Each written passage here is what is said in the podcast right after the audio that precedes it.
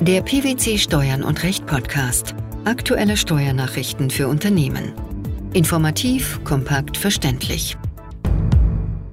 Herzlich willkommen zur 323. Ausgabe unseres Steuern und Recht Podcasts, den PwC Steuernachrichten zum Hören. In dieser Ausgabe beschäftigen wir uns mit folgenden Themen.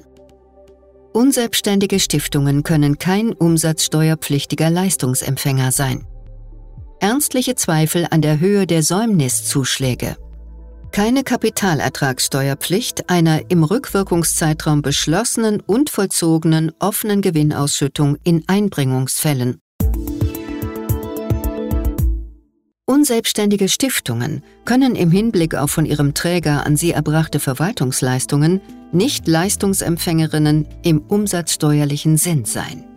Dies hat das Finanzgericht Münster in einem aktuellen Urteil entschieden und damit den vorliegenden Streitfall geklärt. Wie war die Ausgangslage? Der Kläger ist ein gemeinnütziger Verein und unter anderem Träger von knapp 20 unselbstständigen, nicht rechtsfähigen Stiftungen, die er teils aus überwiegend eigenem Vermögen selbst geschaffen und teils durch Stiftungsgeschäft mit dritten Stiftern gegründet hat. Soweit die Stiftungen mit dritten Stiftern begründet wurden, erfolgte die Gründung in Form von Schenkungen unter Auflagen. Bei Auflösung der nicht rechtsfähigen Stiftungen sollte das Vermögen nicht auf den jeweiligen Stifter zurückübertragen werden, sondern vom Kläger für gemeinnützige Zwecke verbraucht werden.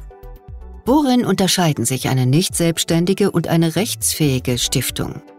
Zivilrechtlich unterscheidet sich eine nicht selbstständige Stiftung dadurch von einer rechtsfähigen Stiftung, dass erstere keine juristische Person ist, sondern es sich um die Zuwendung von Vermögen durch einen Stifter an einen rechtsfähigen Stiftungsträger handelt, mit der Maßgabe, das übertragene Vermögen wirtschaftlich getrennt von seinem Eigenvermögen als Sondervermögen zu verwalten und dauerhaft zur Verfolgung von Zwecken zu nutzen, die der Stifter festgelegt hat. Der Stiftungsträger wird so zivilrechtlich Eigentümer des ihm zugewandten Vermögens. Die Errichtung beruht entweder, wie im Streitfall, auf einer Schenkung unter Auflagen oder auf einem Geschäftsbesorgungsvertrag. Die selbst geschaffenen unselbstständigen Stiftungen des Streitfalls waren operativ im Rahmen ihrer gemeinnützigen Zwecke tätig.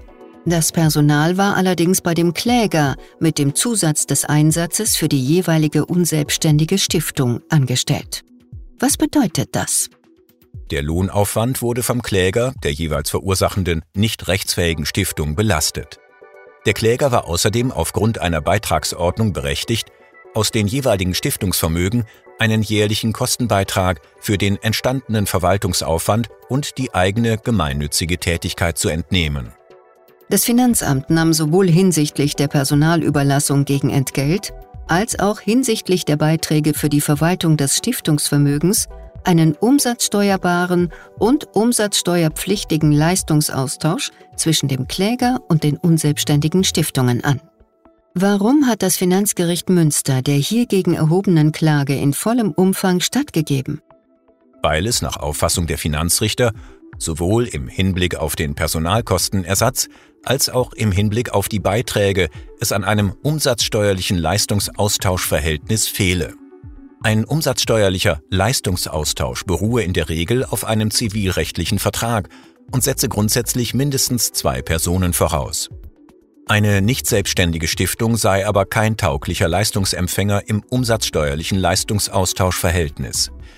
Sie sei zivilrechtlich nicht fähig, Trägerin von Rechten und Pflichten zu sein und könne daher nicht Partei eines zivilrechtlichen Vertrages für einen Leistungsaustausch sein.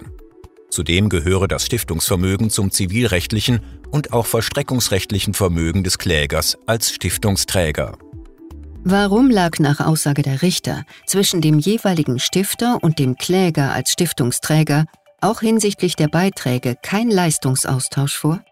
Aufgrund der im Streitfall vorliegenden Gestaltung als Schenkung und Auflage sei das Stiftungsvermögen bei Gründung endgültig in das Vermögen des Klägers als Stiftungsträger übergegangen, der dieses letztlich als eigenes Vermögen im eigenen Interesse und nicht im entgeltlichen Auftrag für den Schenker bzw. Stifter verwalte. Ist der Streitfall damit abgeschlossen? Wegen der grundsätzlichen Bedeutung hat das Finanzgericht die Revision zum Bundesfinanzhof zugelassen.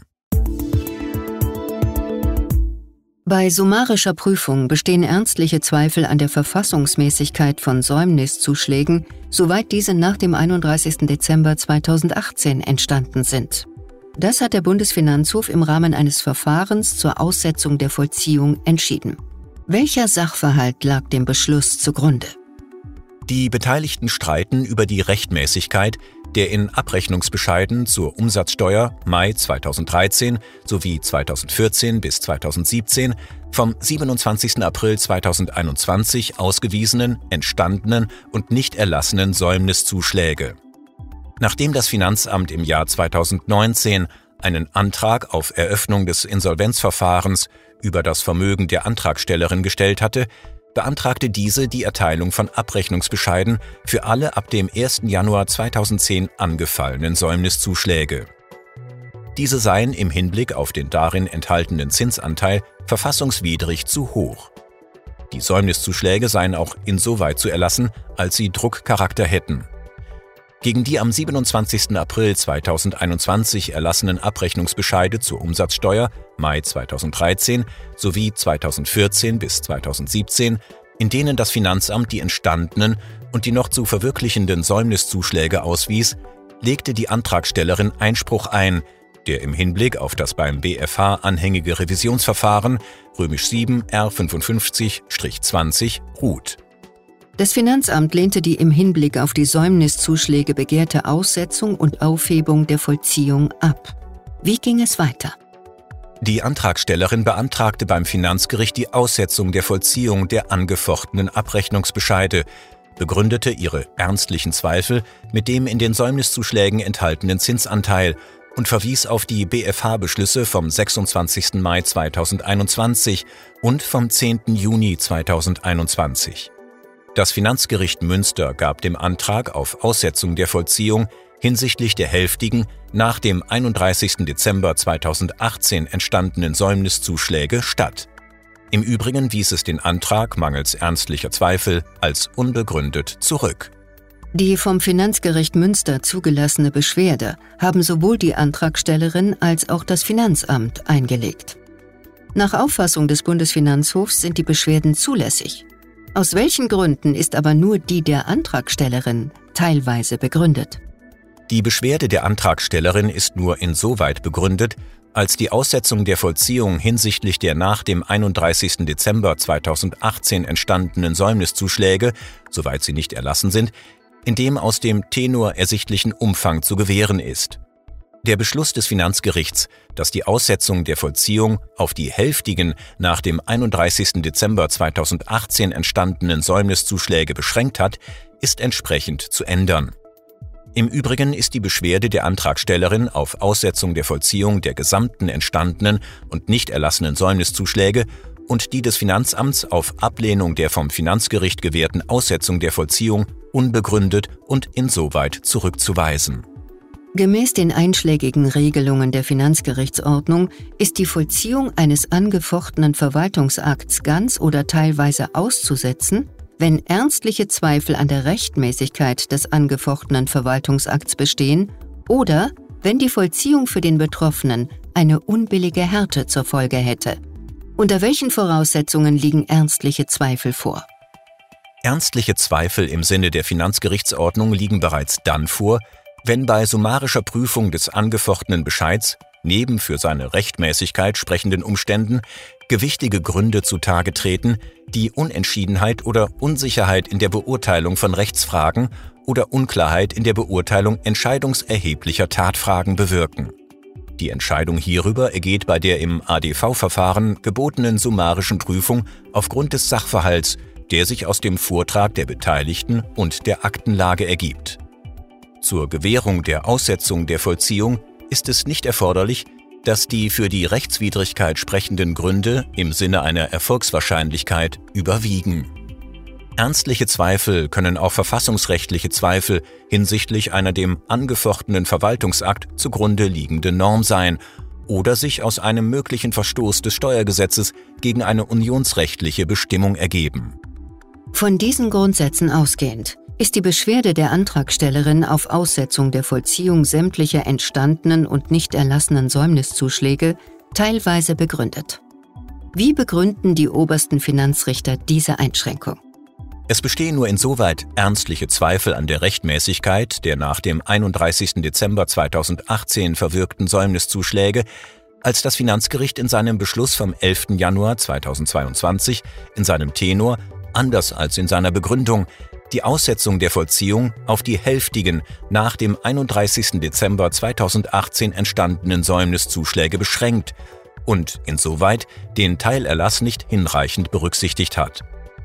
Verfassungsrechtliche Zweifel an der Höhe der Säumniszuschläge ergeben sich insbesondere nicht im Hinblick auf den von der Antragstellerin genannten BFH-Beschluss vom 26. Mai 2021. Darin hat der BFH zwar erhebliche verfassungsrechtliche Bedenken gegen die Höhe der Säumniszuschläge bereits für die Jahre ab 2012 geäußert. Dieser Beschluss ist jedoch durch den Beschluss des Bundesverfassungsgerichts vom 8. Juli 2021 jedenfalls bei summarischer Prüfung überholt, wonach die Vollverzinsung von Steueransprüchen trotz Verfassungswidrigkeit erst ab dem Verzinsungszeitraum 2019 unanwendbar ist. Auch aus unionsrechtlichen Grundsätzen folgen keine weitergehenden Zweifel an der gesetzlichen Höhe der Säumniszuschläge. Paragraph 20 Absatz 5 Sätze 2 und 3 Umwandlungssteuergesetz 2006 erfassen bei der Einbringung eines Einzelunternehmens in eine Kapitalgesellschaft auch den Fall einer im Rückwirkungszeitraum beschlossenen und vollzogenen offenen Gewinnausschüttung der übernehmenden Gesellschaft an den sein Einzelunternehmen einbringenden Gesellschafter. Dies hat der Bundesfinanzhof entschieden. Welche Frage galt es konkret zu klären?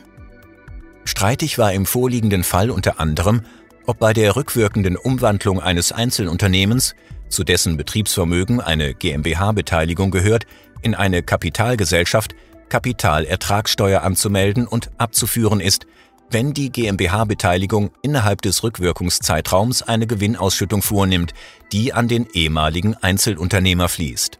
Mit welcher Begründung schloss sich der Bundesfinanzhof der Entscheidung der Vorinstanz an?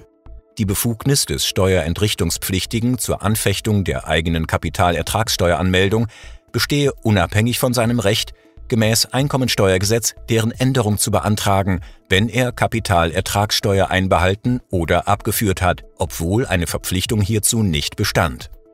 Paragraph 20 Absatz 5 Sätze 2 und 3 Umwandlungssteuergesetz 2006 erfasse bei der Einbringung eines Einzelunternehmens in eine Kapitalgesellschaft auch den Fall, einer im Rückwirkungszeitraum beschlossenen und vollzogenen offenen Gewinnausschüttung der übernehmenden Gesellschaft an den sein Einzelunternehmen einbringenden Gesellschafter. Unselbstständige Stiftungen kein umsatzsteuerpflichtiger Leistungsempfänger. Ernstliche Zweifel an der Höhe der Säumniszuschläge sowie Kapitalertragssteuerpflicht einer im Rückwirkungszeitraum beschlossenen und vollzogenen offenen Gewinnausschüttung in Einbringungsfällen. Das waren die Themen der 323. Ausgabe unseres Steuern und Recht Podcasts, den PwC Steuernachrichten zum Hören. Wir freuen uns, dass Sie dabei waren und hoffen, dass Sie auch das nächste Mal wieder in die PwC Steuernachrichten reinhören.